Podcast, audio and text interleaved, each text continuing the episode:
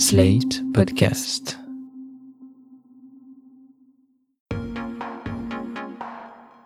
On en a un, ou deux, ou plus. Ils sont communs, originaux, chargés d'histoire, hérités d'ancêtres, religieux, inventés.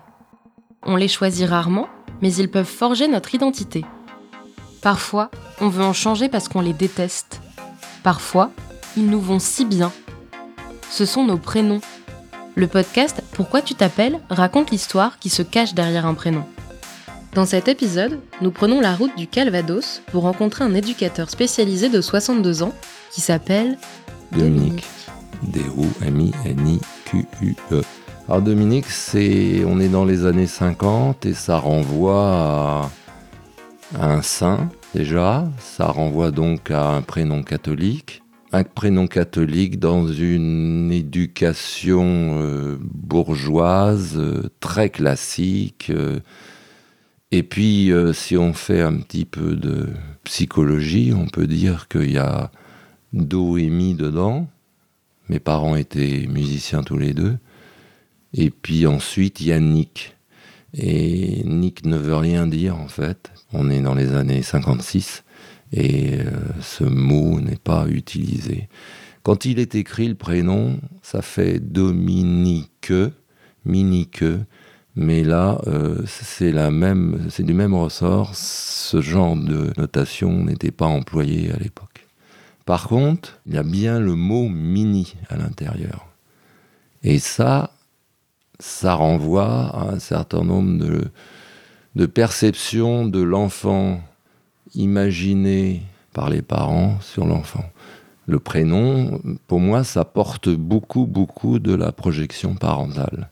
Et ce mot mini est vraiment très rabaissant, au stade d'un petit enfant qui ne doit pas bouger les oreilles, qui doit dire oui, qui doit dire non, qui doit être nickel, bref, un, un petit enfant de bonne famille. euh, voilà, et c'est vrai que ça correspond à mon éducation. Ma mère, notamment, m'a mis un petit peu sous cloche, une cloche très aseptisée, à l'écart du, monde social. Donc j'étais en école privée. Et puis ensuite, euh, je me suis retrouvé au collège. Je m'y suis cassé le nez, au propre comme au figuré. Je m'appelle Marie-Joseph, j'ai 95 ans. Je suis retraitée de- depuis longtemps, bien sûr, et j'ai exercé le métier de laborantine.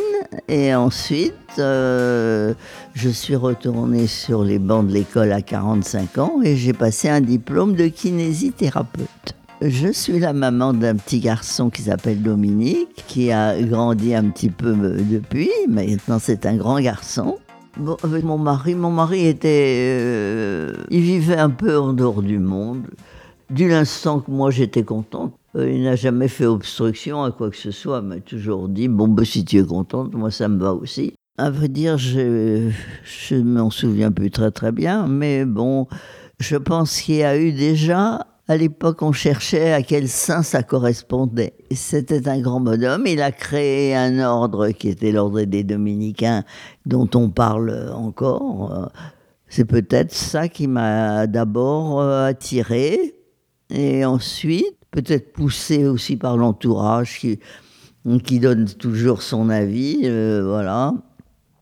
Ou bien encore, je pense, par le, par la musique du, nom. Euh, je trouve que Dominique, c'est un nom très doux. Il n'y a pas de syllabes qui claironnent. euh, donc, euh, c'est sans doute aussi une chose qui m'a attirée. J'ai j'ai pas choisi d'autres mots. Été axée là-dessus parce que essayé. Je disais Pierre, Paul, Jacques. Je, je trouvais ça banal. D'abord, il y avait tous les gens s'appellent euh, je- comme ça. C'est des noms courants. S'il avait été une fille, alors là, ça c'est autre chose. C'est autre chose. Mais d'abord pour ma fille, eh ben, je regrette maintenant de l'avoir appelée. Je l'ai appelée Marie-Christine. Ça, Chris, et ça me plaît pas du tout. Maintenant, je me dis que vraiment, je n'étais pas un nom à, choisir pour elle. J'aurais aimé l'appeler Marie ou Anne, des mots comme ça, c'est très, très doux. J'aime beaucoup Marie, je, trouve ça superbe. C'est très, en plus de ça, c'est très discret. C'est un nom qui coule comme ça. Du reste, souvent, on l'appelle Marie, on ne donne pas de Christine, parce que Christine, c'est un coup de, un coup de trompette, absolument. hein. C'est à l'oreille, c'est une horreur. Et à l'époque, c'était important pour vous qu'il y ait une, une évocation religieuse dans les prénoms de vos enfants? Non, j'étais pas très, j'étais pas. On était si, on était des gens pratiquants, tout ça, mais ça nous a un petit peu passé. mais je vois maintenant, j'aime assez des noms qui sortent du commun. J'ai des petits-enfants, euh, notamment un petit-fils euh, qui a huit mois, et on l'a appelé du joli nom de Aubin. Et je trouve ça très joli. Vous devez connaître euh, ce fameux film Sœur Sourire avec cette chanson Dominique Nique Nique. Ah oui, Dominique, ça a suscité de nombreuses chansons. Notamment Dominique Nique Nique, euh, dans sa petite boutique, marchand d'allumettes, avec sa petite brouette, s'en va à la ville comme un imbécile, son chapeau tordu comme une queue de morue. Effectivement, ils font des associations artistiques, comme au cinéma notamment. Un film avec euh, Sœur Sourire, je crois, ça s'appelait comme ça. Et d'où est sortie une sacrée chanson, très très niaise et naïve, qui s'appelait, qui, qui faisait Dominique, Nique, Nique, s'en allait tout simplement. Comment vous auriez aimé vous appeler J'aurais préféré un prénom sexué, clair. J'ai un deuxième prénom que je trouve très beau, qui s'appelle Alexandre, et qui pose, euh, qui est pas ambigu au niveau du genre, et puis qui pose euh, les choses comme ils sont. Et peut-être que j'aurais eu une vie différente au niveau de l'enfance, avec un prénom plus clair, plus assumé que celui que je porte et qui véhicule le petit enfant à sa maman. Mais c'est une autre projection parentale. Et moi, je vis ce deuxième prénom comme euh, quelqu'un qui tient debout, qui a les pieds sur terre, etc. Et qui n'est pas dépendant d'une d'une mère, même étant petit, avec un sentiment de liberté. Enfin, quelqu'un de, de construit, quoi. Et est-ce que vous pensez que tout le monde se projette autant dans son prénom? Ah, je pense que le prénom, c'est quelque chose qui est maturé, qui est, réfléchi par les parents, qui véhicule des attentes extraordinaires et des projections vers l'avenir, vers des désirs de comment on a envie que euh, le bébé, l'enfant devienne, quoi.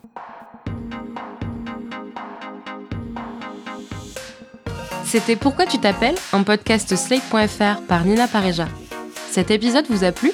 N'hésitez pas à nous mettre 5 étoiles, laisser un commentaire et surtout à le partager.